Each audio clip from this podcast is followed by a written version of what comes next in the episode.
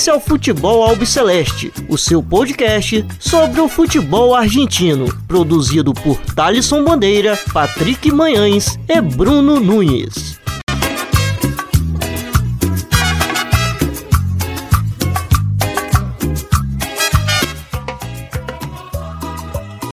Salve, salve a todos vocês que acompanham o podcast do Futebol Albiceleste. Estamos no ar, é, chegando aqui para o 11 episódio, para comentarmos sobre o começo é, da Liga Profissional da Argentina, que começa amanhã, sexta-feira, mas como estamos gravando hoje, quinta-feira, é amanhã, então no caso, dia 30 de outubro.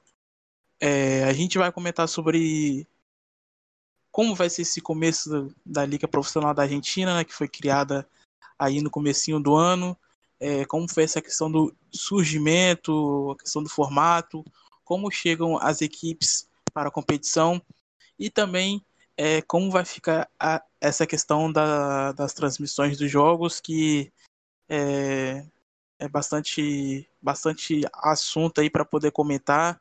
É, nos últimos dias aí é, essa questão é, de transmissão das partidas esquentou na Argentina, muitas brigas entre Fox, entre a AFA. Então, é, na próxima uma hora a gente vai comentar sobre o começo da liga profissional na Argentina e é, vamos lá às apresentações. É, estou sempre na companhia do Bruno Nunes e do Patrick Manhãs. É, Bruno, querido, como estás, muchacho? Tudo bem?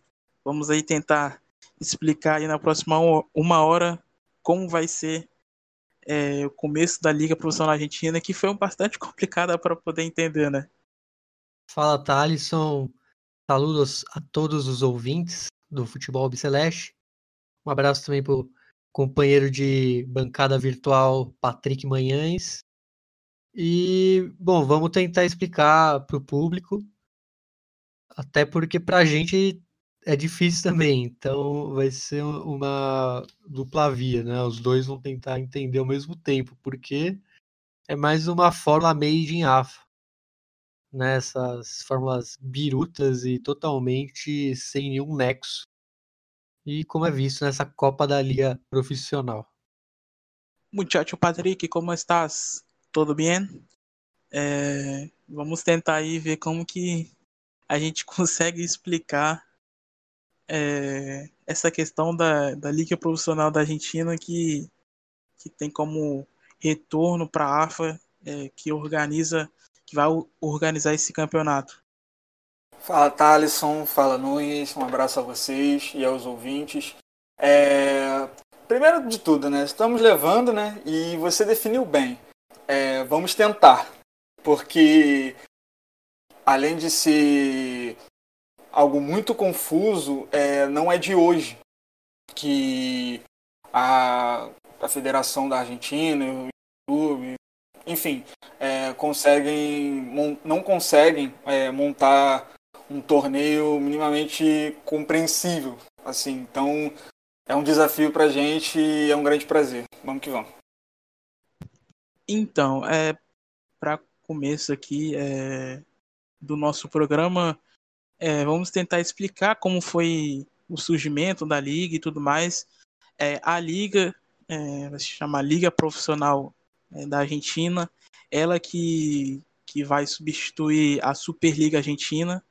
É, teve ano na temporada passada o Boca Juniors campeão na última rodada, vencendo o River Plate e é uma Copa Nacional que terá a presença de, dos clubes da primeira divisão do Campeonato Argentino, que vai ser meio que comandada pelos presidentes é, dos principais clubes da Argentina é, e mais é, alguns presidentes é, de outros clubes de menor expressão. É, e eu queria começar com com o Bruno Nunes, para ver se ele consegue explicar um pouco como, como vai ser esse campeonato a partir é, de amanhã que, que estreia com, com Rinácia e Patronato?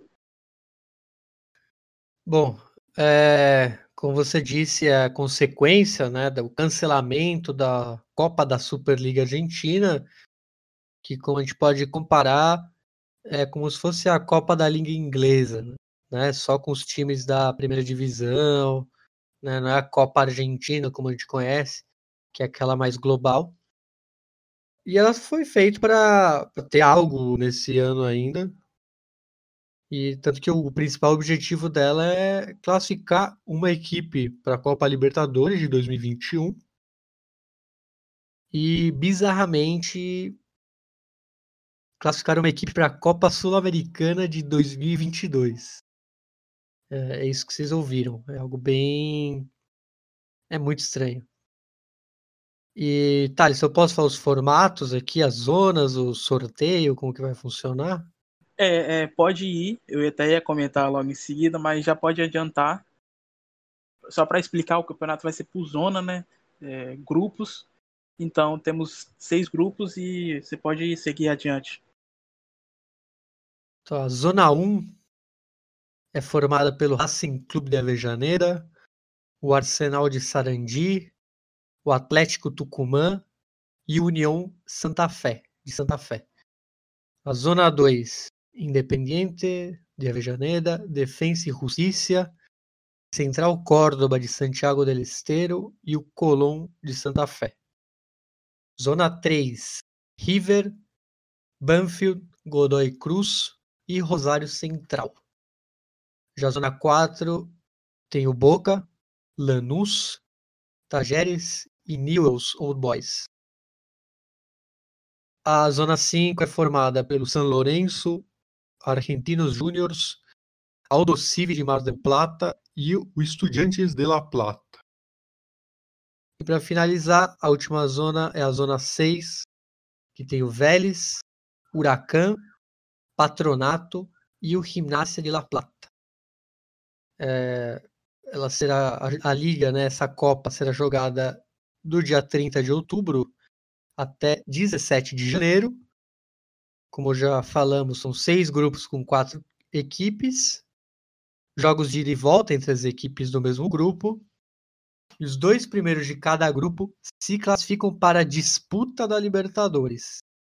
E os dois piores se classificam, entre aspas, já que eles são os piores, para a disputa da Sul-Americana, Thales.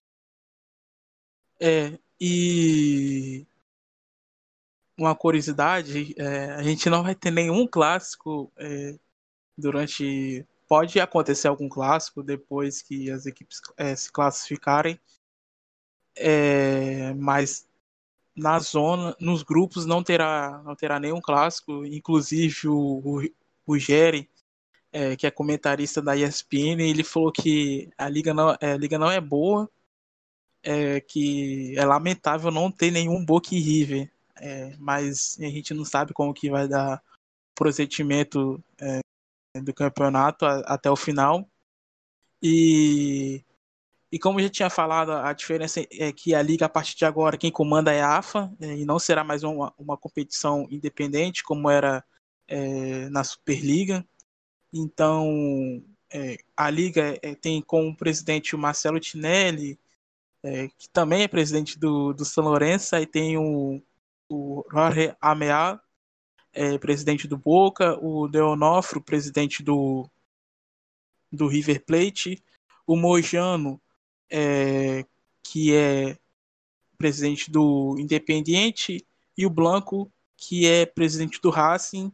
É, esses quatro que eu citei fazem parte do conselho diretivo Aí tem Christian Malaspina, do Argentino Júnior, Hernan Arbolecha, do Lanús, e Mário Leito, é, do Atlético Tucumã, que fazem parte é, da vice-presidência do campeonato. É, e quero saber agora do Patrick Manhãs é, como que ele vê esse torneio. É, não, não será um torneio que vai continuar por muitos anos. Será um torneio como um, um tapa-buraco é, para as equipes não ficarem tanto tempo parada já que a Argentina é, é um país que vai retornar agora. Se eu não me engano, tem mais uma, tem mais um país que eu não estou recordado agora de cabeça que não voltou. É, acho que o Bruno pode até me informar melhor. É, não... A Bolívia. Isso, isso, Bolívia. É, então, a Argentina vai voltar, então é, países da América do Sul que ainda não tem futebol vai ser a Bolívia. É, Patrick, como que você vê esse campeonato aí a partir de, de amanhã? Olha, Thales e Luiz, eu acho que. Acho, acho não. É, é uma competição muito confusa. Não só a competição em si, como também deixaram no ar muitas perguntas, alguns questionamentos. É, a gente estava é, os bastidores, podemos dizer assim, comentando sobre os absurdos que, que levaram a, a, a formação desse torneio. É, o, o Nunes chegou a comentar de que na, logo na primeira rodada não haverá teste para Covid, para que os jogadores é, possam jogar é, as suas partidas. E daí já está um absurdo, porque a Argentina ainda está numa crise de pandemia, assim como toda a América do Sul. Uh, já, é, já é por si só um absurdo nesse sentido. Se você parar para analisar também, é, são 8 da noite é, no dia 29 de, de outubro. A gente não sabe nem quais são os canais que vão transmitir as partidas. Uh, a gente também não tem é, noção é, quais são as condições da, dos clubes é, para o, posicionamento deles com, com relação à presença do público no estádio, porque a partir do momento que abro, abrem as pernas para que voltar é, que voltem aos jogos no, no, futebol argentino eu não duvido eu não duvido de que surja uma loucura de querer debater em 2020 que se pode ou não ter público no estádio lembrando que na Argentina isso é um fator muito importante com relação a, aos jogos, mesmo que não tenha, mesmo que não, não tenha rebaixamento, é, valendo principalmente para as equipes pequenas e que com, com pouca estrutura, também vale para os grandes, porque está valendo é, vagas para competições internacionais. Então é tudo muito confuso. É, eu já deixo aqui claro que a Argentina ela tinha um, uma grande oportunidade de aprender com os clubes do, daqui da, da, América do Sul, principalmente o Brasil, de que não é o momento para voltar a competir. Mas aquilo, você tem competições é, internacionais como Libertadores e Copa Sul-Americana, você não os clubes, aí eu tô, já tô tá na mentalidade dos clubes, não do que eu penso. É, você não pode viver à base de, de, de, amistosos, que é um, é um senso de competitividade muito diferente de você estar tá disputando amistosos e na outra semana é, levar para um, uma competição de mata-mata, agora que, que já está na, nas fases das competições internacionais. Então, a ver. Tudo isso. E isso tudo vai ser respondido no decorrer da, da, da competição. Repito, é muito cedo, eu não concordo, mas eu entendo. É, e Patrick, você tocou nessa questão importante também de, é, de da volta do, do futebol na Argentina. Muitas pessoas se questionaram também por que o motivo da volta agora, sendo que a Argentina bateu ontem 30 mil mortes de coronavírus, é, os casos que começaram é, subir assim de uma forma alarmante depois é, de uma graduada volta é, de abertura de alguns comércios é, por lá. Então rolou essa questão também é, do motivo da volta agora. A Argentina que também que liberou a entrada de pessoas é, brasileiras e uruguaias é, já podem adentrar é, no país portenho, então é algumas questões que, que as pessoas se perguntam por lá sobre o motivo dessa volta do campeonato agora. E só explicar aqui é, como que vai ficar a zona de campeonato e a zona de perdedores. É, a zona de campeonato vai ser dois grupos com seis times é, todos contra todos. O primeiro de cada grupo se enfrenta para disputar a final, é, jogo único, e decidir quem vai é, para a Libertadores. Essa é a zona campeonato. É, a zona perdedores é dois grupos de seis times, todos contra todos. O primeiro colocado vai disputar a final.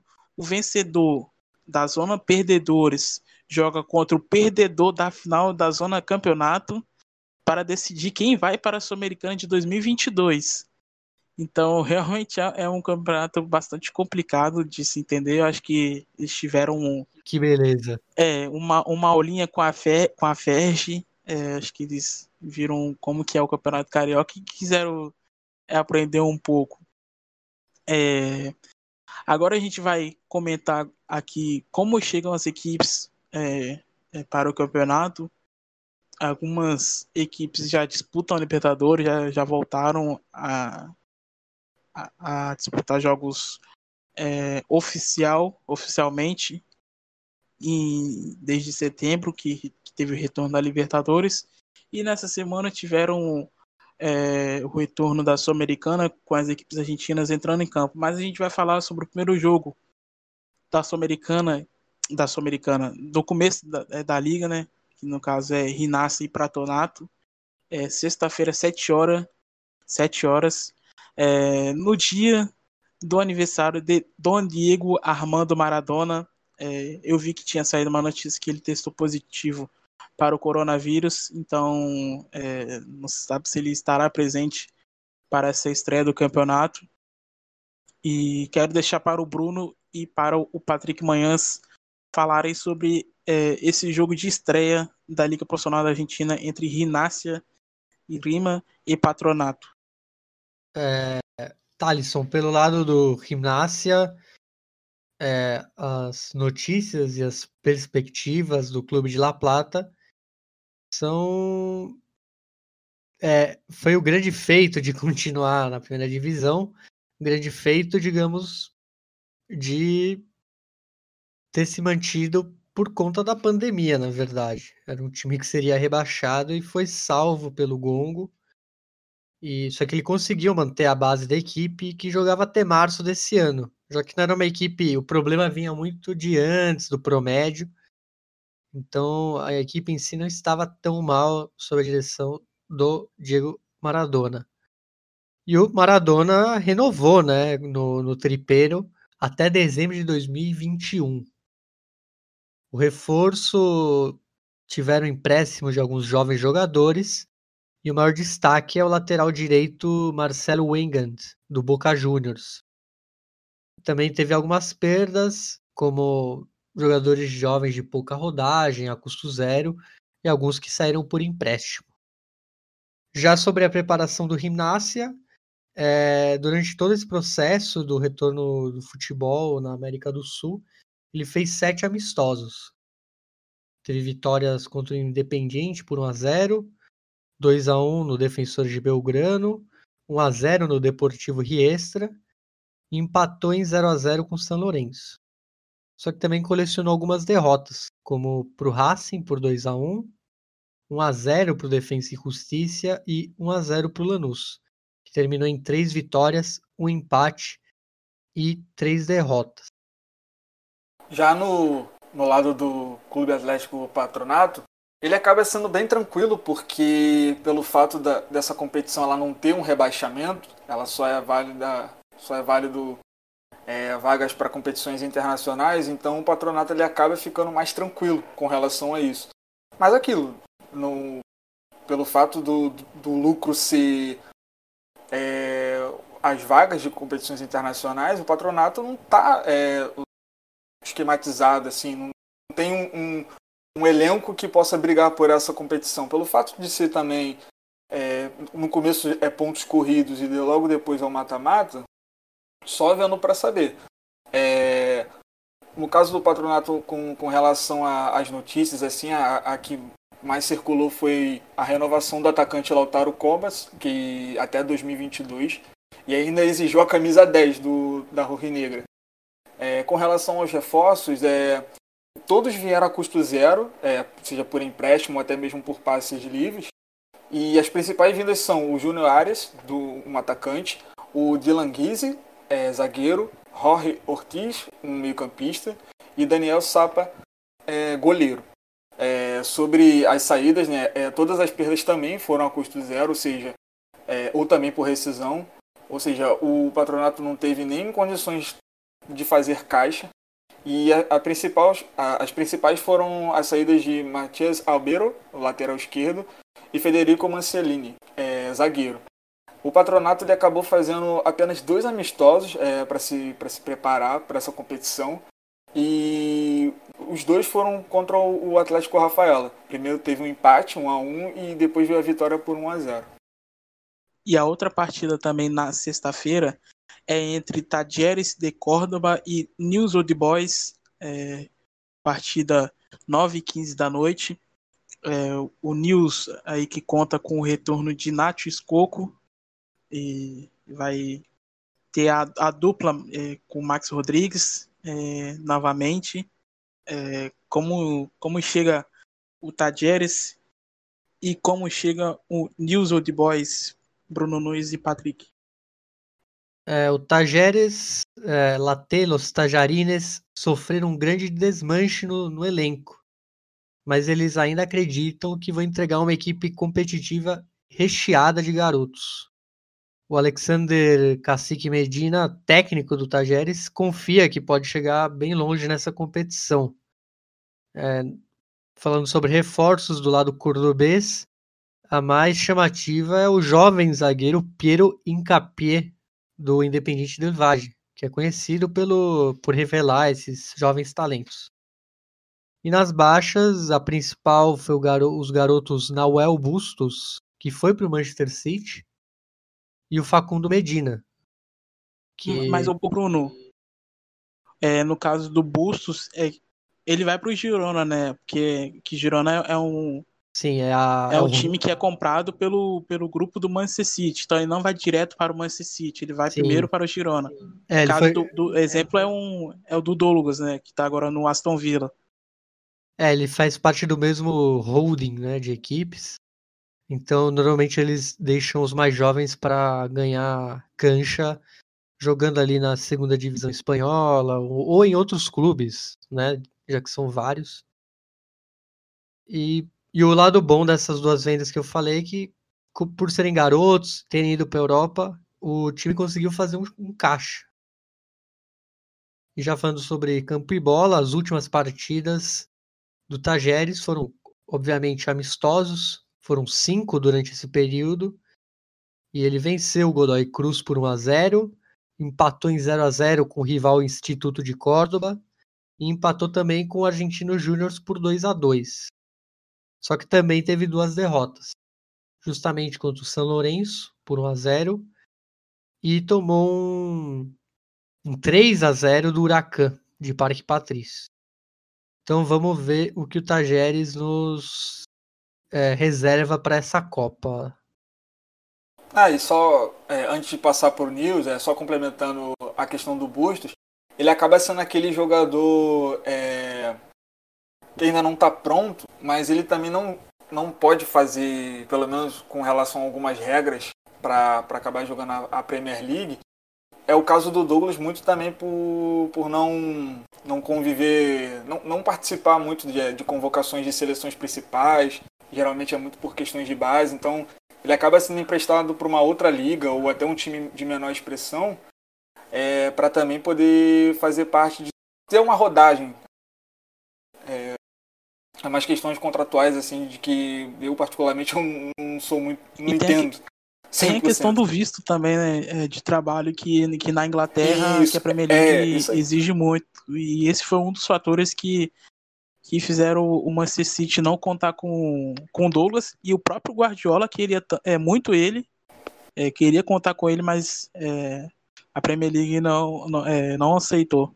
É, exatamente. Aí, no caso do, do Douglas, ele acabou jogando na Aston Villa e já tem tempo agora, né? É, com relação às convocações do principais do Brasil. Mas enfim, sobre o News, é, pelo fato do News não estar tá participando de, de uma Copa Sul-Americana ou até mesmo da Libertadores, a Copa da Liga Profissional pode acabar sendo um objetivo, assim, pode acabar não, ela é o, o objetivo principal de 2020. É, o, o próprio técnico, o Franco Deuca, é, ele pode colocar força máxima, é o próprio retorno do, do caso do Coco, agora o Max Rodrigues, tem, tem revelado é, bons jogadores, então no caso do, do Nils, não, não seria nenhum absurdo estar é, tá brigando entre as cabeças pela, pela vaga de uma, uma competição de Libertadores mesmo. Né?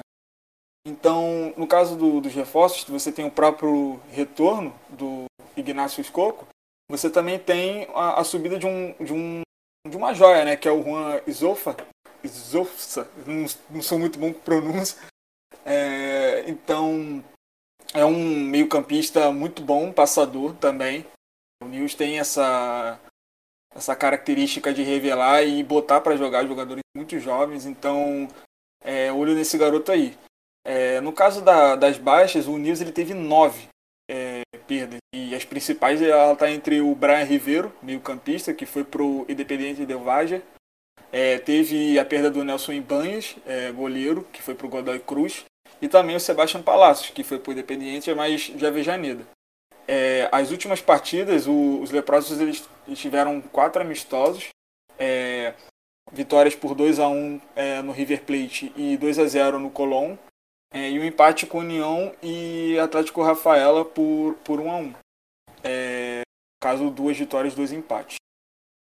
E no sábado, dia 31, é, duas horas, temos o primeiro jogo do dia é, entre Aldo Civi é, de Mar del Plata contra o Estudiantes de, Mar de, de, de Estudiantes de La Plata, desculpa, perdão. É, fazem esse o primeiro jogo de sábado é, Bruno e Patrick, como que chega o Aldo Civi e o Estudiantes é, para essa, essa estreia na Copa da, da Liga? Bom, Tiburão de Mar del Plata, o verde e amarelo da Argentina ao lado do Defensa e Justiça. O Aldo Civi chega no mesmo contexto do Clube Atlético Patronato, já que ele encara essa competição com uma certa tranquilidade, até por não ter rebaixamento e o técnico Angel Hoyos, famoso por dirigir o Messi no Barça B, ser técnico na Universidade de Chile e também no Bolívar, vai ter um tempo para trabalhar um elenco que não é estrelado e que não transmite grandes expectativas para essa competição. Ainda assim, entre os reforços, tivemos vindas expressivas de dois zagueiros bem experientes. Um deles é famoso aqui no Brasil, que é o Joel Carli, do Botafogo, e o outro é o Jonathan Schunke, do Estudiantes de La Plata. E entre as baixas, o veteraníssimo e habilidoso meia Roman Martinez, que jogou recentemente no, no, no Lanús, foi um dos destaques naquela Libertadores que o Lanús foi finalista, e se não me engano ele foi para o Tigre jogar a Libertadores. É, entre as últimas partidas, aí a grande desvantagem do Tiburon, que ele não realizou nenhum amistoso, já que o técnico Angeloios preferiu manter a equipe ativa apenas com treinos físicos. Ou seja, é uma equipe que chega sem nenhum tipo de rodagem. Bom, já no, na, no caso do Estudiantes é, de La Plata, é, ele vem com uma, uma esperança de uma renovação é, sob o comando do Leandro de Sábado, é, que vai tentar formar essa, essa reformulação de jovens, mas também formando uma equipe muito sólida, tendo Javier Mascherano e Mariano Andurrar como pilares. É, no caso de reforços, é, alguns destaques, como o Leandro Godoy, é, lateral direito, que era do Tajeres, o Nicolás Pasquini, lateral esquerdo do Lanús, o Leandro Dias, atacante do Atlético Tucumã, e o Rolando Ortiz, que é, era zagueiro do, do Olímpia. É, na, na questão de baixa, é, você tem o, o Jonathan Schunk, né, que foi para o Aldo Civi, que vai enfrentar já a sua ex-equipe. É, tem o Gastão Fernandes, o, o meia, que acabou é, se aposentando. E aí tem que tá, tá na lista de baixa, mas aí já aqui já vai um tom provocativo que para mim é um reforço que é a saída do Marcos Rojo, que tá, voltou para o Manchester United. E o jovem Noel Esteves, é um meio que foi pro Spezia Calcio, da, da Itália. No caso do Estudiante, oi, sim. Patrick, só um para quem não entendeu, o Gaston Fernandes é o Lagata, sim, sim. né? Lagata Fernandes, que é o, o ídolo lá e, e em diversas outras equipes do futebol argentino que esteve no título da Libertadores contra É uma referência, ele é considerado uma referência para essa galera mais jovem que está fazendo parte do, do período de transição do, da base para o profissional.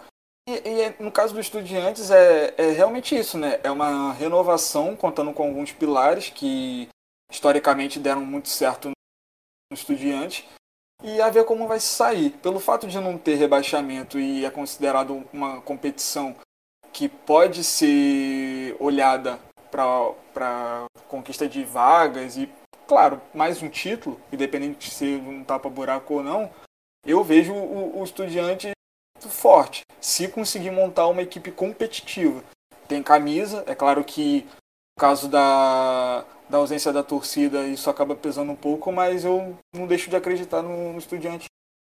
No, e com relação a, só para finalizar aqui no Estudiante, é, no caso da, das últimas partidas, o, o Estudiantes fez seis amistosos, tendo quatro vitórias, um empate e uma derrota. É, ele acabou vencendo o Vélez por 1 a 0 é, empatou 0 a 0 com o Temperei, é, venceu o Huracan por 3 a 0 venceu o Arsenal de Sarandi por 2 a 0 e aí tem 3 a 1 no Estudiantes de Rio Quarto e 4 a 1 no All Boys, todos os amistosos. Bom, agora a gente vai para é, outro jogo dessa primeira rodada, é, que é logo em seguida, é, 4 e 15, entre Vélez Sarsfield e Huracan.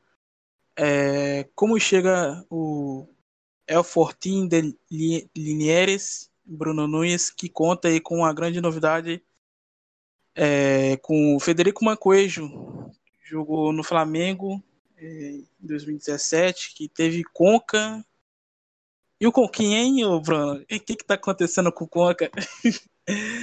é, tá, tá, tá bem influencer, né? Rapaz. Ele e o ursinho de pelúcia dele. Tá on. O, o homem tá on. Sabe o que aconteceu com o Conca pra dar uma surtada do nada? É, é a pandemia. Nossa, a pandemia causou sérios problemas em várias pessoas, inclusive nele, né? Bom, como que Fora de Tamar... fora, fora Tamaromba ainda. E, tá... e aquela foto lá dele na cama parecendo que tá fazendo um ensaio fotográfico. Sim, fora que fez um vídeo aí é... É, na praia, sendo na praia. Enfim. É, como chega o Veressácio, que jogou ontem, é, ontem é, contra o, o Penharol pelo primeiro jogo de ida da segunda fase da Sul-Americana. E logo em seguida o Patrick vai falar sobre o Huracan de da Monte, é, como, que, como que vem essas duas equipes é, na partida de estreia? É, Thalisson, ele Fortin manteve algumas peças no plantel que participaram da Superliga Argentina, além de ter renovado o contrato com Fernando Gago e o Ricardo Centurion. É, sofrendo com as lesões nos últimos anos, o Gago retornou a jogar pelo Vélez na última quarta-feira, justamente contra o, o Penharol. Foi um dos duelos de times acho, com mais tradição nessa fase da Sul-Americana. E, além disso, o Vélez conta com um velho conhecido fora das quatro linhas, que é o Maurício Pellegrino, técnico que já foi até para o campeonato inglês, espanhol, e volta aí para o Vélez.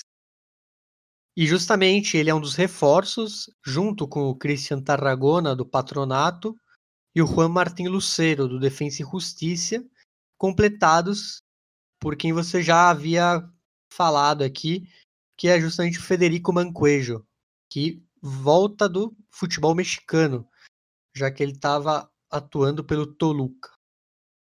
Já entre as saídas talvez a mais importante seja de Maximiliano Romero, que vai para o PSV da Holanda. Além disso, tivemos Matias de los Santos para o Milionários da Colômbia, Álvaro Barreal para o Cincinnati da Major League Soccer, o excelente Brian Cufré indo para a La Liga espanhola jogar pelo Mallorca, e o Lucas Robertoni também seguindo esse mesmo caminho para o Almeria.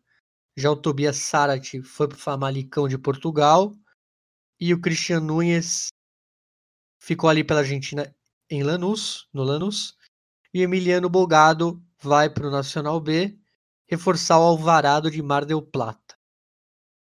É, as últimas partidas, os amistosos, uma vitória contra o Estudiantes em setembro, 1 a 0 já em outubro um 2 a 1 contra o Lanús, 3 a 3 o empate contra o Platense, 1 a 0 contra o Nova Chicago e 1 a 0 contra o Defensa e Justiça, todos esses amistosos. É, na na quarta-feira, pela Copa Sul-Americana, ele empatou em 0 a 0 com o Penharol do Uruguai. Então esse é o é um time que chega bem bem rodado, é, com as máquinas andando, vamos falar assim. Ah, e só para complementar o Vélez, é, vale ressaltar que são três excelentes notícias, né? Que é o caso do, do reforço do, do Pellegrino, que é um técnico muito competente, que consegue montar boas equipes. É, fora uh, a outra notícia também, que é conseguir fazer caixa para manter um, um time, é, um bom time, e também conseguir contratar outros jogadores. E a a, a última notícia, que para mim é, um, é, uma notícia não boa só para o Vélez, mas para o futebol argentino completo, que é o retorno do Gago. E que é um cara que eu gosto muito, eu gosto muito de assistir. Para mim, o Gago ele é um, um evento à parte. É meio campista, muito bom, muito bom de bola mesmo. Então eu fico muito feliz com o retorno dele. É, sobre o, o, adversário do Vélez, o, o Huracan, desde a saída do, do, Gustavo Alfaro, ele não tem tido bons resultados. Né? Então, é, pelo, pelo menos na Superliga Argentina. E aí vem com a chegada do, do jogador da Monte, né? A, a equipe pretende se recuperar de maus, é, de maus resultados, né? De algumas partidas na última temporada. É, o Eu Globo é, conta com o retorno de Patrício Toranzo, é, de 38 anos, meia, que tem bastante identificação no clube, e que estava no Almagro. É, com relação aos reforços, é, você tem o Facundo Cambeses, é, que veio do Banfield, o Raul Lozano, do Quilmes, o Renato Civelli é, do, do Banfield também, Adrian Aregui do Independente Medellín, é, Franco Cristal do, do Boca, é, Diego Mercado do Independiente, é, Esteban Rolon de, do Málaga, Patrício Toranzo do El Ciclón e o Ezequiel Bonifácio do, do União. Já nas saídas tiveram é, diversas perdas, né? é muita lista, é, muita, é muito jogador para uma lista só. Então, entre eles eu vou listar alguns, que é o Fernando Pellegrino, Ant Anthony Silva, é, Carlos Araújo, Juan Ignacio é, e Martim Orreda. Entre eles, por, entre todos, porque são muitos.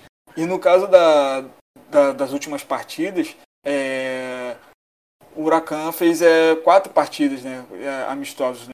Uma foi contra o All Boys, é, 1 a 0 é, Teve um 4 a 2 no Arsenal de Sarandi, 3 a 0 contra o Tajeres e tomou também um, um 3 a 0 é, para o Estudiantes. Então esse é o Huracan. E logo em seguida é, tem Argentino Júnior e São Lourenço, é, 6 e 45. É, como, como chega o El Bicho, é, time do presidente da Argentina, Alberto Fernandes, Bruno Nunes e depois como chega o, o São Lourenço de Almagro. Bom, o Bicho ele vem num quinto, um ótimo quinto lugar na Superliga Argentina da última temporada é, e ele tem o objetivo de encontrar uma equipe minimamente competitiva, já que ele só possui a Copa da Liga Profissional nessa nesse reta final de ano, vamos falar assim, já que o clube acabou sendo eliminado na atual fase da Copa Sul-Americana antes de, da pandemia pelo Sport Huancayo do Peru, que foi a grande zebra da, dessa fase eliminatória. E bom lembrar que é um time muito bem treinado pelo Diego Dabove, que teve até um pouco de vinculação, é uma especulação de que ele poderia é, reforçar o Vasco, muito antes deles terem acertado com o Sapinto. Já nos reforços do Bicho, tem o Daniel Sájomo, atacante que vem do Lorca da Espanha, o também atacante o Gabriel Ávalos do, do Patronato, Facundo Mater, meia do Nova Chicago, e o Matias Godoy, atacante que vem da Croácia, do Dinamo de Zagreb. Entre as saídas do time de La Paternal, o experiente Marcos Angeleri sai por rescisão e tem a volta do Victório Ramiz ao Godoy Cruz e outra saída é de Ezequiel Ram, que foi para o Olimpo de Bahia Blanca. Ezequiel Ram, que é o sofreu aquela entrada do Carlos Teves e teve uma fratura exposta anos atrás. É, e nas últimas partidas dos argentinos foram oito amistosos, uma vitória, quatro empates e três derrotas. É, os jogos todos em outubro, 1 a 1 com o Boys, que contou com juvenis, é, um 3 a 0 derrota para o Banfield, um 2 a 0 contra o Tigre, também com juvenis nesse caso, um 0 a 0 com Boca, é, um, uma derrota para o Arsenal de Sarandi por 2 a 1 empate com o Tajeres 2 a 2 um empate em 0 a 0 com o Estudiantes de Rio quarto, também com juvenis nesse caso, e uma derrota para o Atlanta de Vija Crespo 2 a 1 nosso último time que a gente falou no último episódio, lembrando bem. E sobre o São Lourenço de Almagro, é, o Los Cuervos, eles terão apenas a a Copa da Liga Profissional, né? É, já que eles não estão participando da atual Libertadores e da atual Copa Sul-Americana, acaba sendo uma competição que possa colocar é, fisicamente em dia os atletas, mas também conquistar um título e participar das próximas competições internacionais. O problema é que no caso do São Lourenço, o técnico Mariano Sosso, ele terá que realizar testes logo no início da competição, porque a equipe tem muitos desfalques é, por conta de, de, do departamento médico. Com relação aos reforços, você tem o Franco de Santo, é, que era atacante do, do, Atlético Mineiro, é bem questionado, inclusive. É, você tem o, o, Ah, e você tem, além dele, você tem o, o Jonathan Herrera, atacante também do Central Córdoba. Apenas dois reforços e dois atacantes e muito se dá também pela principal saída, né, que foi o promissor Adolfo Gait, né, que agora está no CSKA, um atacante muito bom, muito jovem também, é, indo para a Rússia.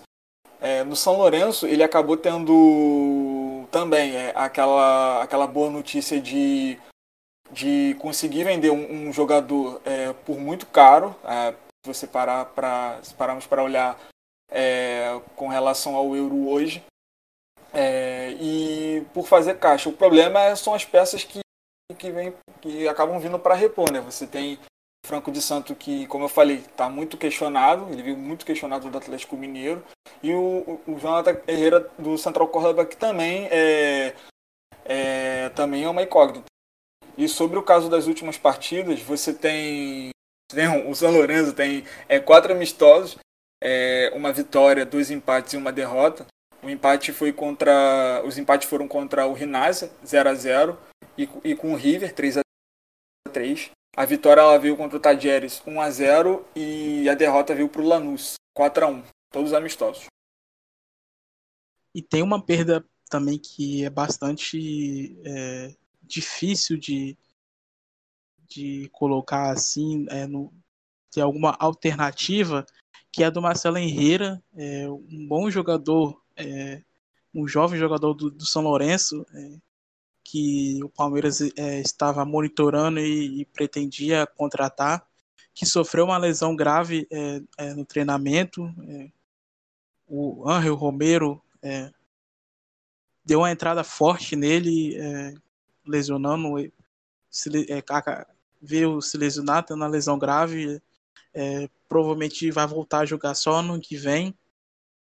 E essa questão da entrada foi bastante comentada, o, clima ficou bastante feio, é, com, próprio, com os próprios irmãos Romero, o Colotini companheiro é, do São Lourenço é, fez uma postagem no Instagram, é, meio que fazendo uma indireta para os dois irmãos. Tem relatos também que eles é, não se não, não, não são de grupo, é, mas enfim.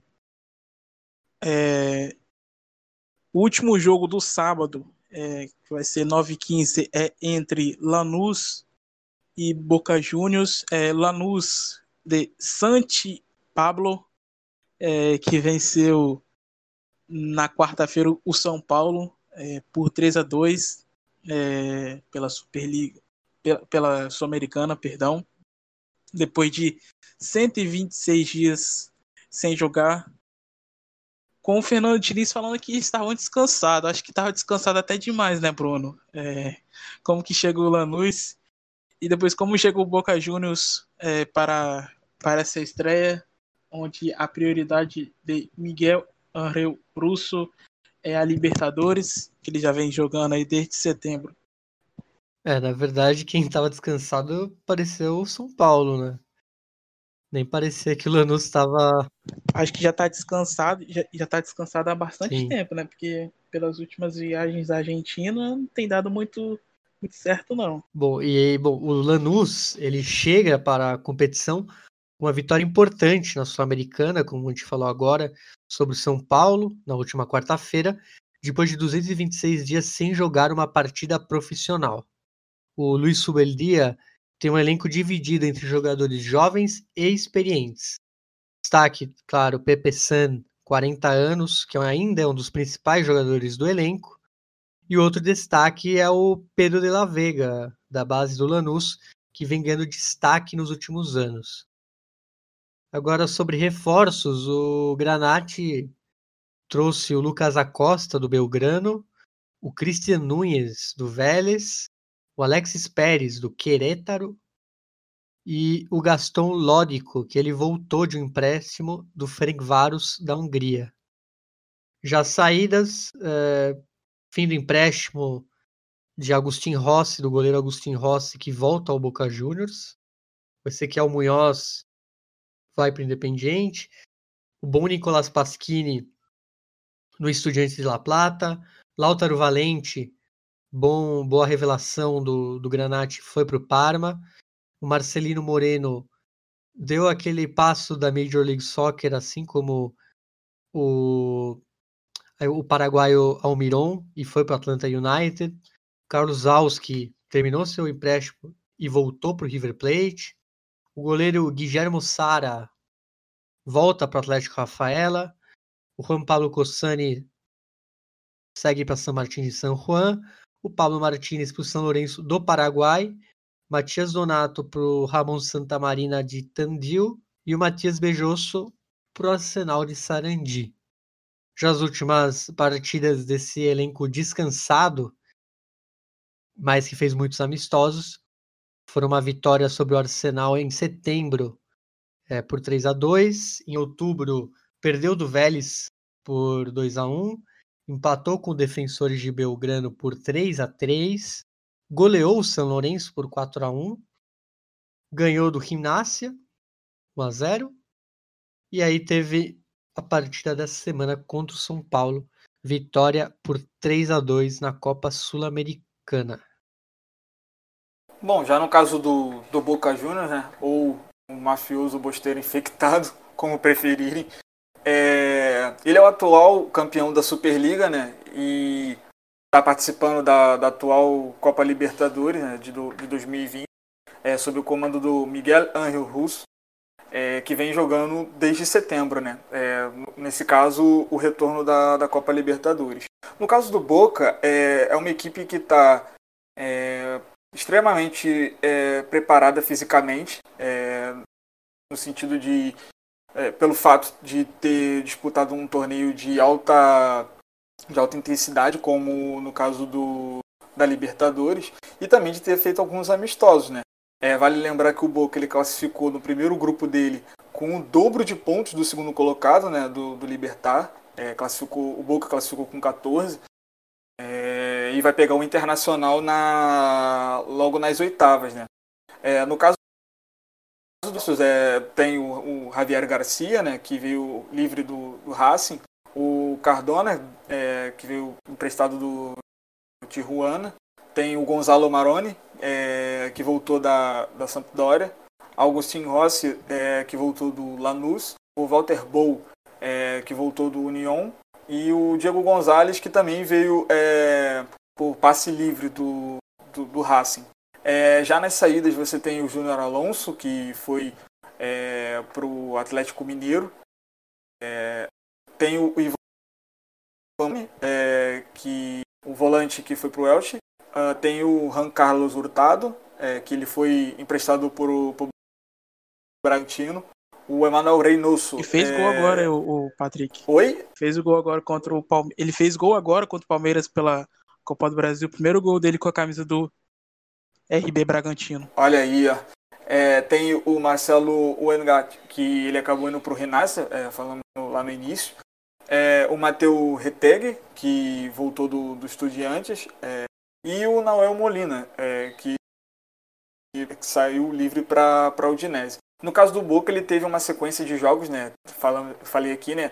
É, teve o 2 a 0 no Liber, é, na Copa Libertadores, 1 a 0 no Independiente Medellín é, e um empate com o Libertar na volta na Copa Libertadores, né, na fase de grupos.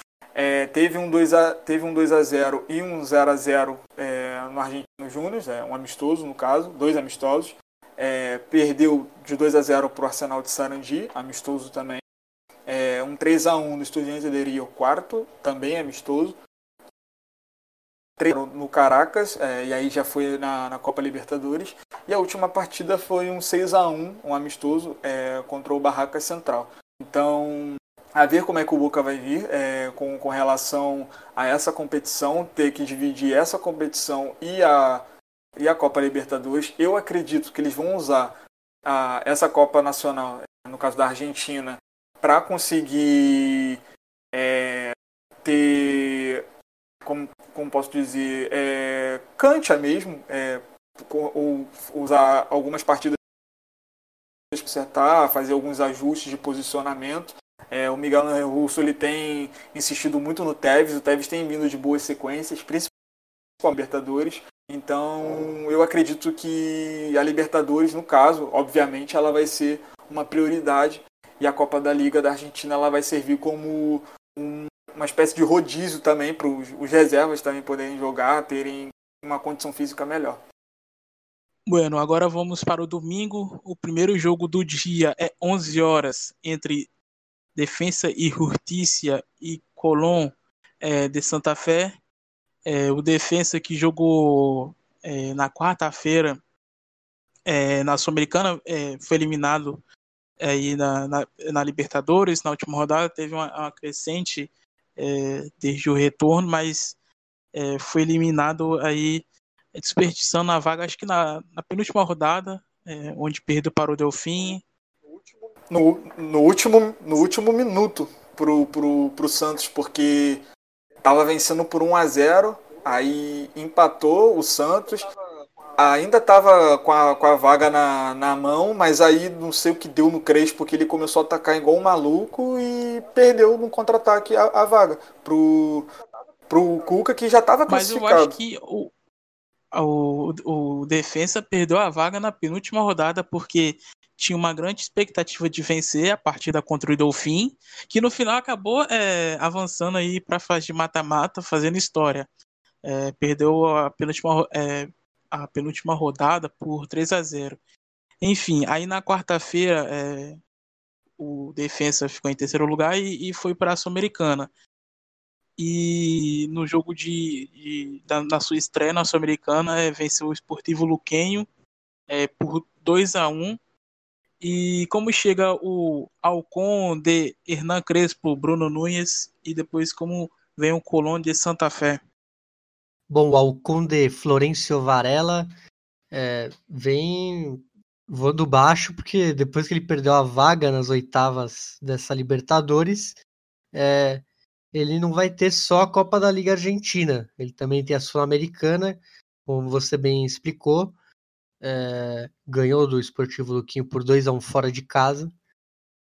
Então, é, ele ainda tá, ele vai começar é, dividindo essas duas competições. Mas o Hernan Crespo, o Valdanito, ele tem reforços para esse, esse campeonato argentino. É, os reforços são o Marcos Ledesma, que vem do Quilmes, o bom Gabriel Arjen, é, atacante que fez boas campanhas no futebol mexicano e vem justamente do Juarez do México, o Brian Romero do Independiente, o Ciro Rios, que retorna ao time de Florencio Varela, vindo do Rosário Central, Franco Paredes do River Plate, Enzo Fernandes do River, Miguel Merentiel do Godoy Cruz, Lautaro Amade do Sarmiento de Junín, o Juan Miritello, que voltou de um empréstimo do Flandria, e o Emanuel Brites do Central. Já saídas são várias, eu não vou falar todas, mas uma que me destacou muito, que eu destaco é a do Nery Cardoso, que foi para o Venados lá do México. Tem o Juan Martin Lucero, que foi para o Vélez Sarfield. É, o Gonçalo Piove, que foi justamente para o Colón, que vai enfrentar nessa primeira rodada. É, também o Matias Laba, que vai sem contrato. O Francisco Cerro, que vai para o Central Córdoba de Santiago del Esteiro. E o Rubem Bota, que vai para as divisões de acesso da Itália jogar na San Benedettese. E bom, nas últimas partidas, é, como falamos, ele vinha jogando a Libertadores, já jogou na Sul-Americana, então um time bem azeitado, vamos falar assim. E em outubro fez um amistoso com o Vélez, onde perdeu por 1 a 0 perdeu do Santos por 2 a 1 é, Comecei na ordem inversa, desculpa. É, em setembro, ele foi. Ele venceu o Delfim por 3 a 0 depois ganhou do Olímpia por 2 a 1 depois foi goleado pelo Delfim por 3 a 0 venceu o Chacarita Juniors por 3 a 2 em um amistoso, venceu o Rinácia de Diego Maradona por 1 a 0 em amistoso, e vem de duas derrotas é, para o Santos por 2 a 1 na Libertadores, e um amistoso para o Vélez é uma derrota por 1 a 0. Só que agora ele se recuperou com essa vitória sobre o Esportivo Luquenho na Sul-Americana. É, só para complementar, no caso da, do Defensa e Justiça do, do Crespo, eu acho que ele vai usar igual. A, vai usar a Copa da Liga Profissional igual o Boca, né? Porque ele pode jogar na Copa da Liga e vai ter a, os jogos de Copa Sul-Americana. E foi, para mim, pelo menos, eu fiquei muito triste com a, com o terceiro lugar do Defensa e Justiça, porque além de ser a primeira classificação né, para as oitavas, o Defensa estava vivendo a primeira Copa Libertadores dele. Né? Então, o, o Crespo, no, no, sentido de poder tirar como aprendizado o, o que teve na, na, fase de grupos, poder usar na, na Copa Sul-Americana. E eu estava olhando assim alguns times e, o, e pelo fato do, do Crespo estar tá com um time bem esquematizado, assim, com uma ideia de jogo já bem definida, eu acho que é um dos favoritos para a Copa Sul-Americana. Mas enfim, é, com relação ao Colón, é, o El Sabaleiro, é, é, será um torneio de transição, né? Porque teve que abrir mão de alguns jogadores por contratos muito altos, né? no caso caros. É, o técnico Eduardo Domingues, é, ele vai ter à disposição de grandes assim, pesos, assim, três, na verdade, né, do Pulgar Rodrigues, é, o Federico Lertora e o, o Lucas Viatri.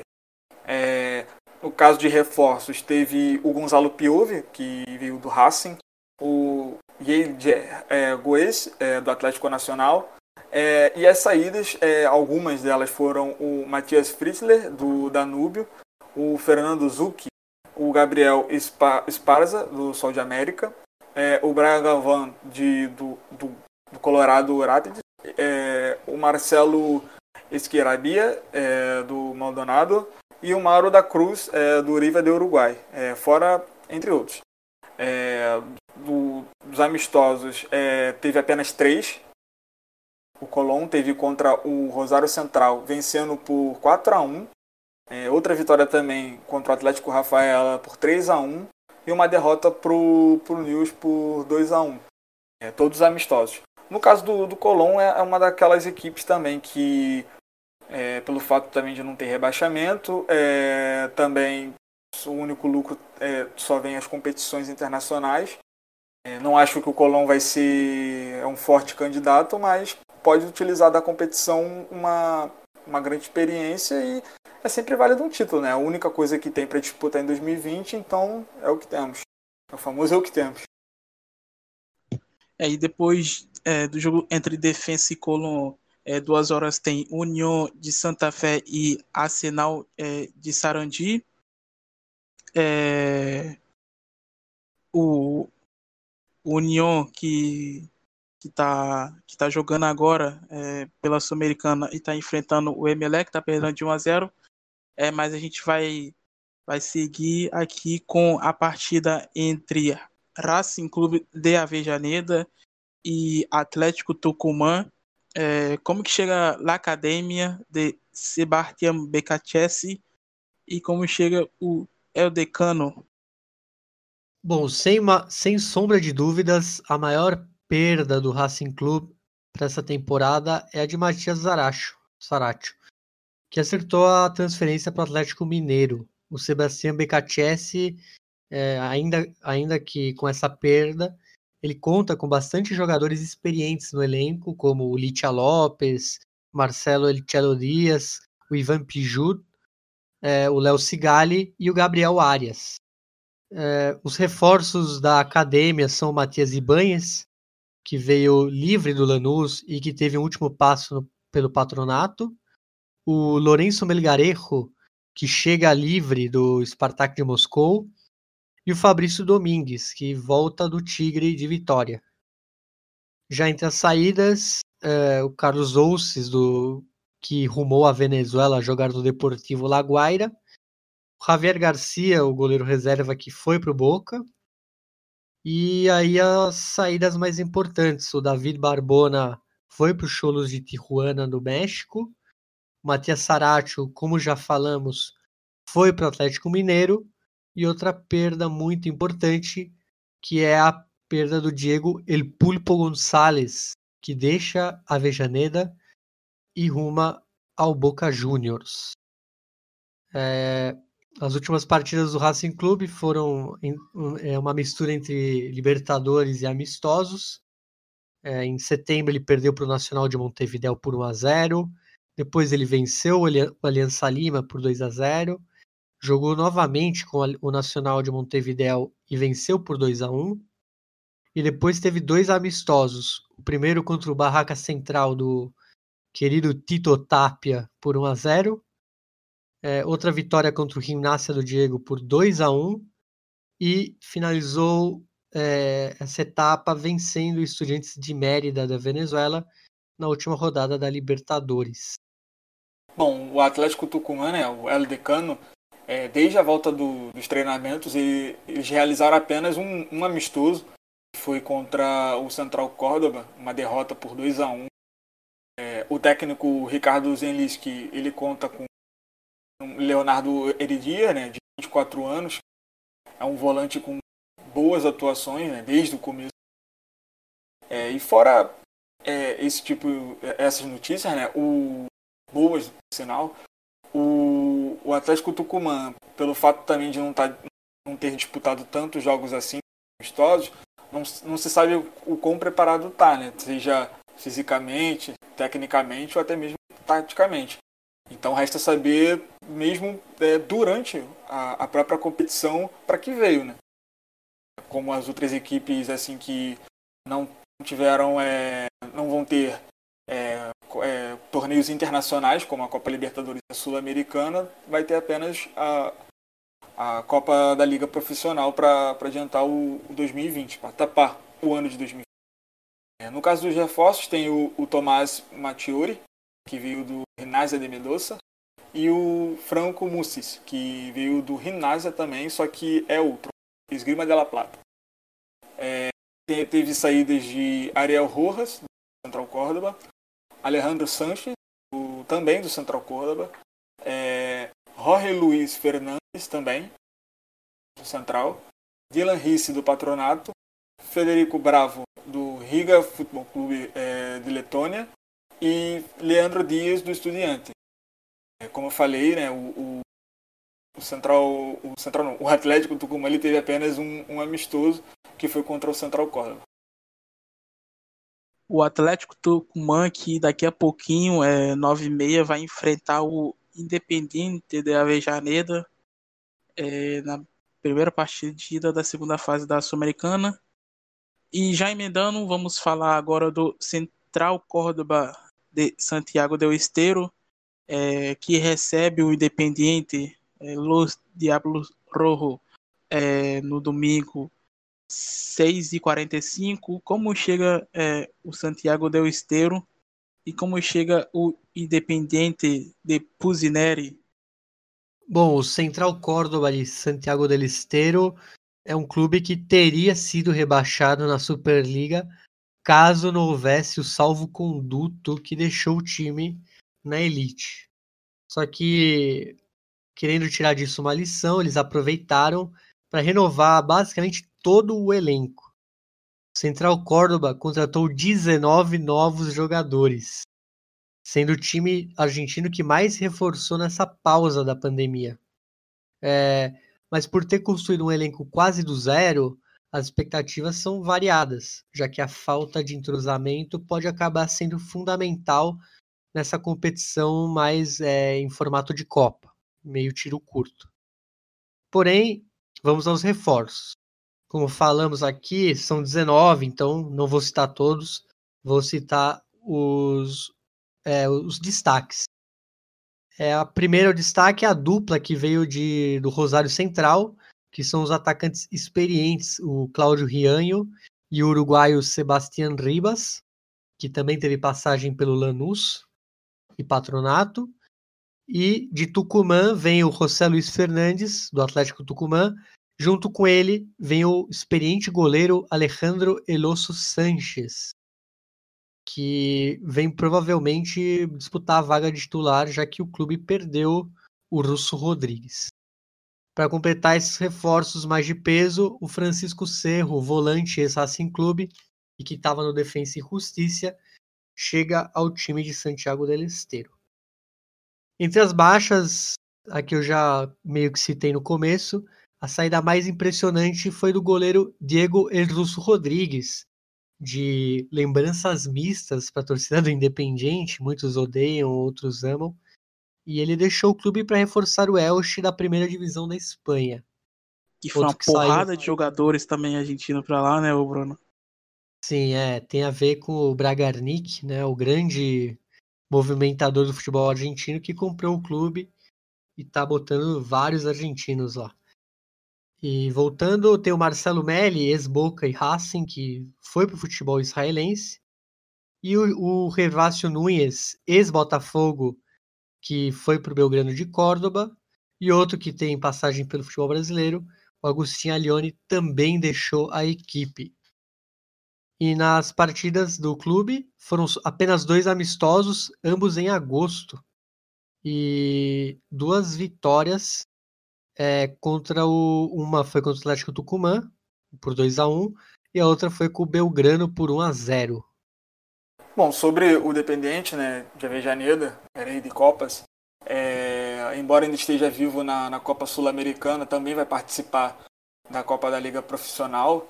É, e é uma grande, na verdade, outra grande oportunidade de conquistar é, uma vaga na próxima Copa Libertadores da América. Né?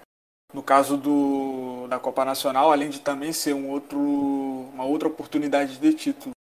É, a equipe comandada pelo Lucas Pusineri.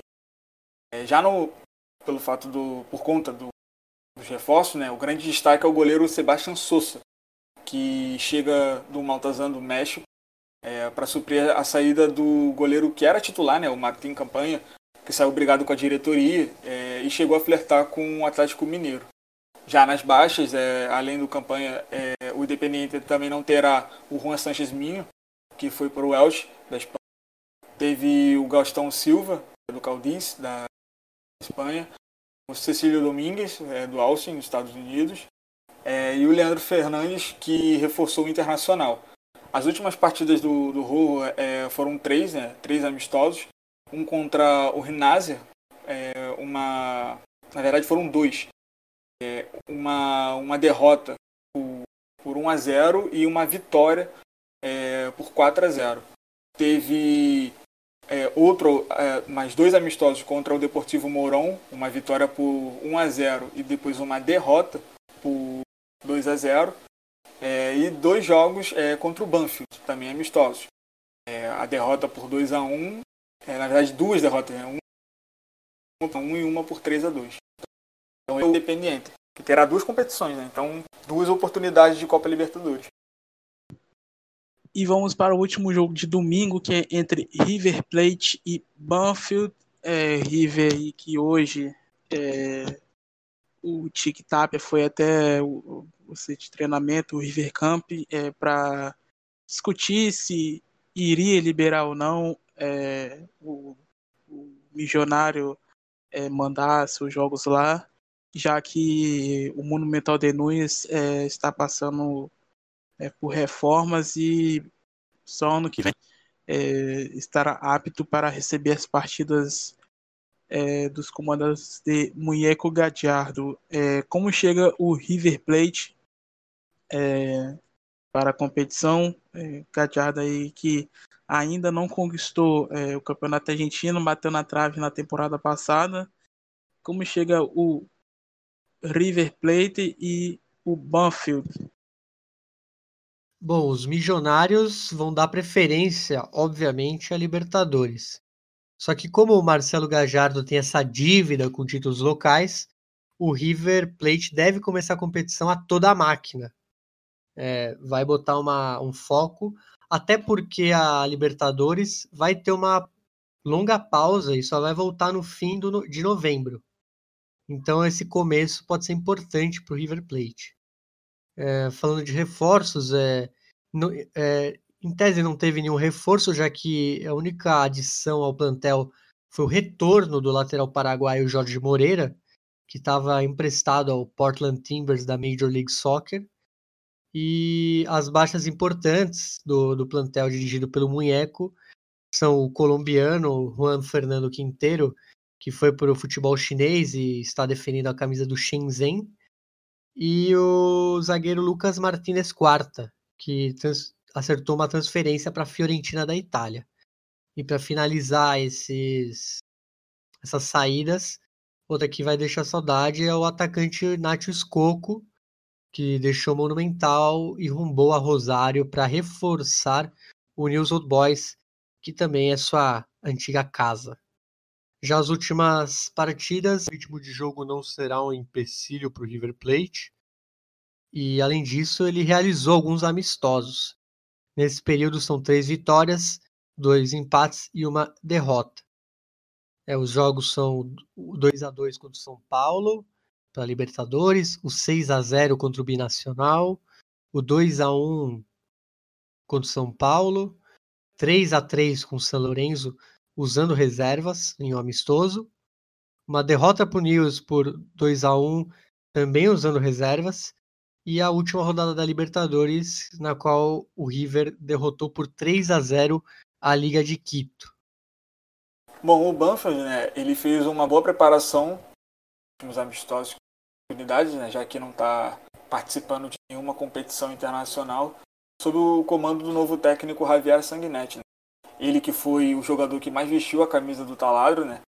É, que vai ter a oportunidade de dirigir o elenco do Sul de Buenos Aires, que também perdeu justamente o histórico Julio César Falcione. É, no caso dos reforços, além do Sanguinetti, tem, a, tem o colombiano Maurício Coelho, né, que retorna ao Taladro, e também vindo do Tajeres, outro que se destaca é Martim Paieiro, né, que fez bons jogos no amistoso, nos amistosos né, do clube. É, com relação às baixas, a saída mais midiática foi a do roqueiro Daniel Osvaldo, por onde anda o Osvaldo, é, seguida pelo técnico campeão argentino, como já citamos, né, o Julio César Falcione. Outros nomes de destaques que deixaram o clube foram o Reinaldo Lenis, é, Renato Civede e o Nery Lees.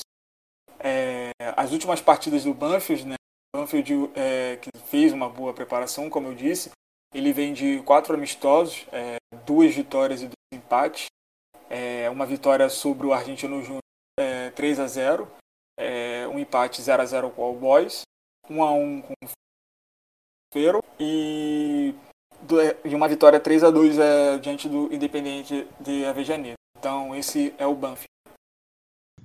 Bom, vamos para o último jogo da rodada, é, que é entre o Rosário Central e o Godoy Cruz, é, na segunda-feira, 9h15 é, da noite. É, as duas equipes que vão se enfrentar amanhã em um amistoso.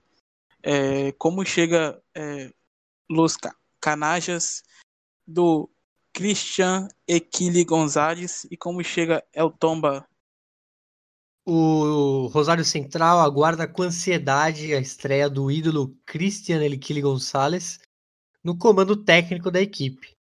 Com um plantel renovado e cheio de jovens na base, é, o Canaja espera fazer uma boa competição.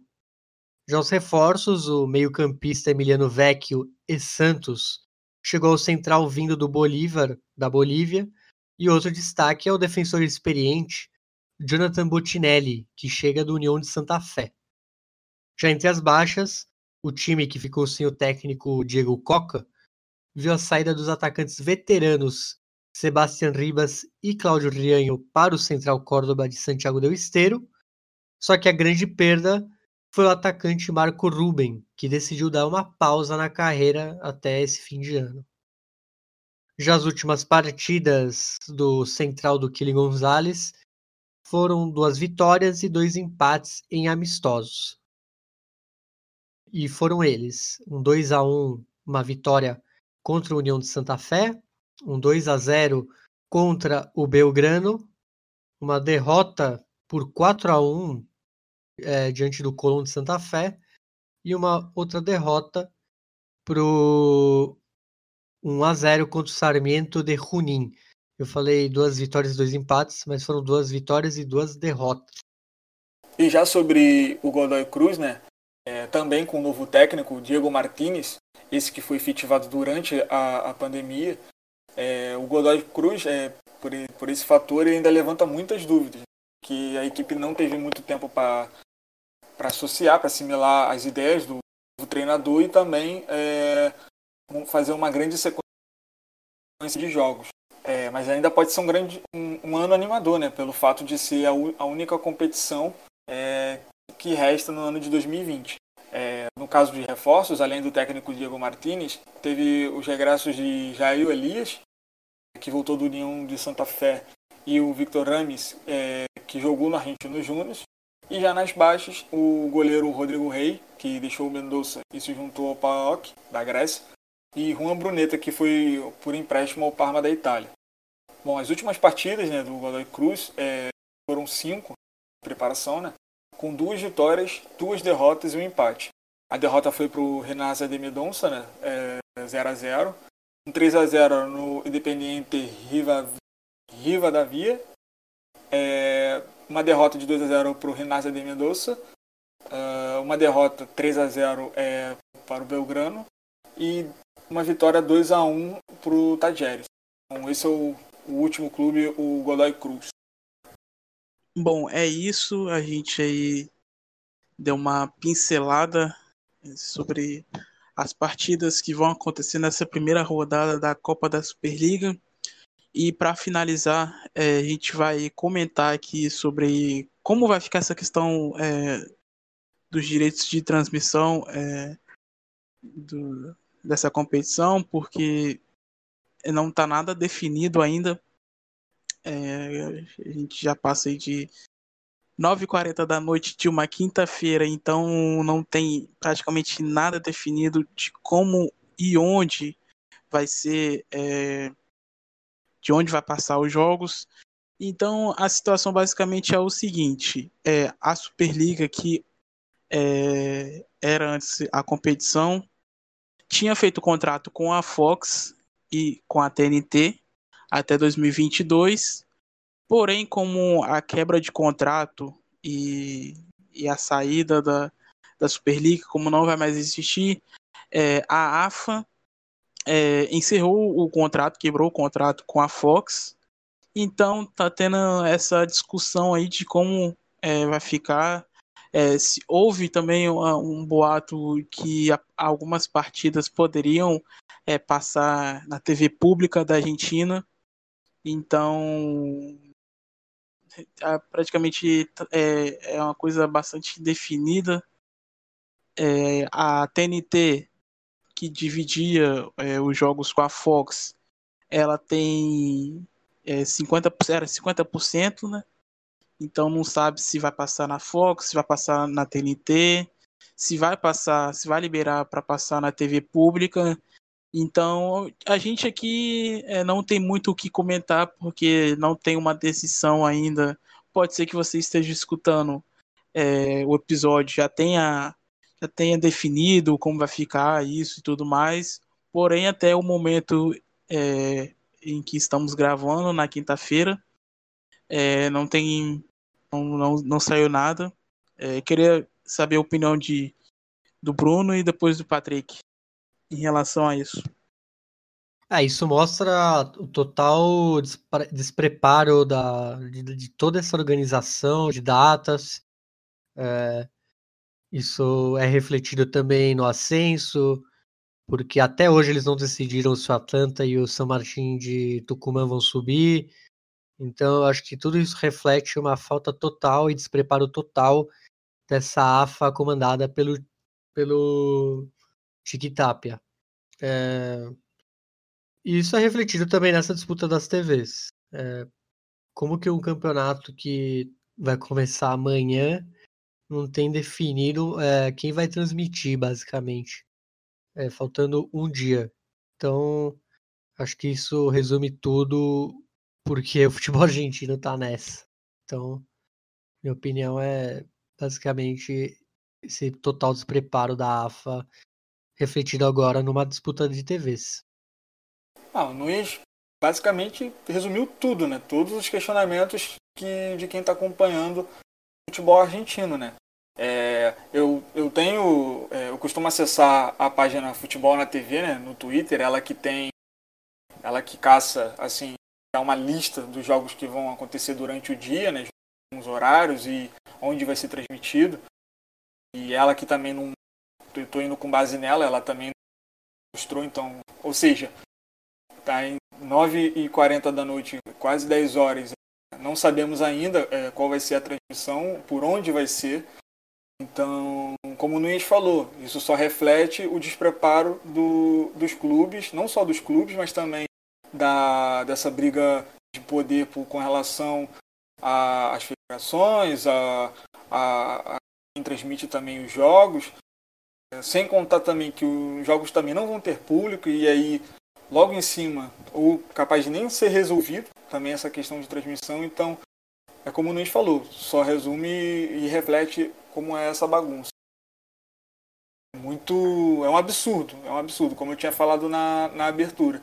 Você não se prepara para nada, é, não se prepara nem para situações de, de, de, um risco de, de contaminação de Covid ou com relação ao, ao próprio calendário. Você só coloca ali mesmo, ah, tem data, coloca. E assim vai levando. Então, a AFA e, e, os seus seguidores só estão dando mais uma amostra de como é feito o campeonato na Argentina. Bueno, é, acho que a gente tentou aí o máximo é, passar para vocês como que vai ficar, como que as equipes chegam é, é, para essa competição. É, falamos aí praticamente todos os jogos da rodada, só ficou faltando um que foi o União é, e o Arsenal de Sarandi. É, falamos agora no finalzinho sobre como vai ficar a questão do, das, das transmissões de jogos, que está bastante definida. Se caso é, vier alguma atualização, é, vamos aí é, colocar no Twitter para vocês ficarem atentos de onde assistir e tudo mais. Mas acredito que até, até 7 horas de sexta-feira tem bastante coisa para acontecer. Então, sexta-feira vai ser bastante agitada aí na Argentina, é, lá na Argentina, no caso. Então, é, esse episódio aqui a gente vai, vai se encerrando. E como vocês sabem, né, é, amanhã ou hoje, como você quiser, é, é aniversário de Diego Armando Maradona, é 60 anos. Então, é, deixamos aqui nossa homenagem. A gente que já fez um episódio sobre ele, é, falando sobre o, o seu período aí treinando o Rinassi Esgrima de La Plata, que completou o ano. Então, deixamos aqui todas as homenagens devidas a Dom Diego, é, que merece, merece muito. É, vou deixar aí para o Bruno Nunes e o Patrick Manhãs é, falarem alguma coisa sobre o Diego. E na volta é, a gente encerra esse 11 episódio do podcast Futebol Celeste. Bom, já falou naquele episódio, mas eu não vou eu não vou me alongar muito. Para mim é o maior da história e não só em campo e muito fora dele também. Então, espero que por tudo que fez, né, tanto em Nápoles quanto na Argentina.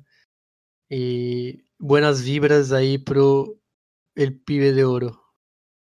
Ah, com relação a, a esse aniversário, né, parecia que se você vai montar, você vai voltar já com o futebol argentino, seja logo na, no aniversário né, de Dom Diego, né? Eu não tenho muito o que acrescentar, né? É, para mim ele não é o maior da história, mas sim é um dos maiores. E que, por curiosidade, não só é, o futebol vai voltar na Argentina no dia do seu aniversário, como ele também vai estrear. Então vai ser também outro é, espetáculo à parte. Né? as câmeras maradonianas vão estar bem ativas. E eu só tenho que só desejar um, toda a saúde do mundo, que ele esteja recuperado, é, que ele esteja é, bastante seguro, né? Eu não sei se vocês dois viram, mas surgiram umas fotos dele nos amistosos e tava aparecendo o Buzz Lightyear com, com, a, com a promessa, uma proteção. E é isso, né? Só desejar o melhor para El Pibe de Ouro, Dom Diego. É isso. Feliz cumpleaños, Dom Diego. É, muitos anos de vida, 60 anos. É, Bruno Nunes, querido, muito obrigado, muchacho, pela companhia de sempre, essa companhia virtual é sua e do Patrick Manhãs. Eu que agradeço, Thalisson. Muitas graças e um, um abraço para todo mundo que ouviu. E também para o Patrick, meu companheiro também de bancada virtual. E vamos que vamos. Um saludo a todos que ouviram, né? E muitas graças, né? É, muito obrigado pelo retorno de todo mundo. Esse último episódio do, do Atlanta, ele, ele que alcançou, né? Eu não tenho os, os, os números aqui, mas junto com o episódio do Barra Bravas, ele teve um alcance muito grande. Então, esse é o retorno, né? Que estamos tendo, né? E eu fico muito feliz com isso, né? Então, um abraço a todos, um abraço para você, Thales, um abraço para meu amigo de bancada aí, Nunes. E é isso, né? Vamos desfrutar do futebol É isso. Muito obrigado a todos vocês é, que estão acompanhando os nossos episódios. É muito importante ver que vocês, é, de pouco a pouco, estão ouvindo e conhecendo esse projeto aqui do podcast Futebol Celeste. Então, é nada mais justo que encerrar o episódio é, dessa sexta-feira com Mano Tchau, La Vida Tombola, Rasta.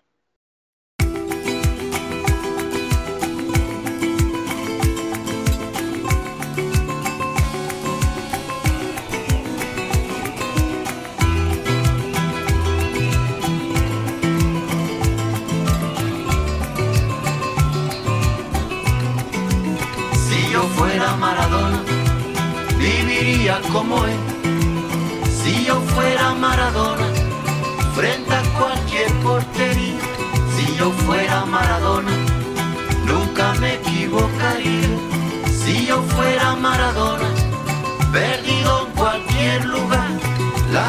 es una tómbola, de noche y de día.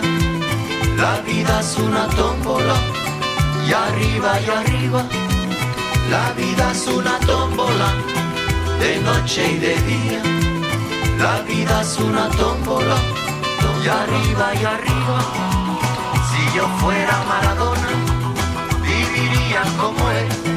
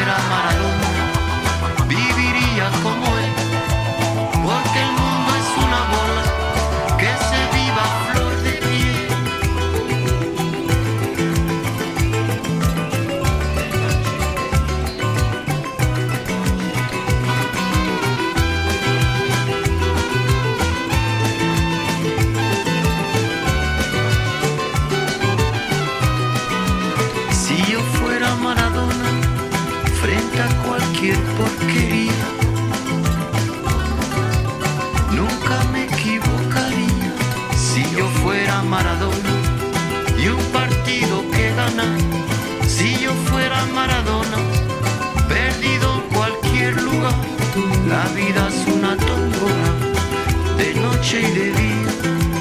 La vida es una tómbola, y arriba y arriba. La vida es una tómbola, de noche y de día. La vida es una tómbola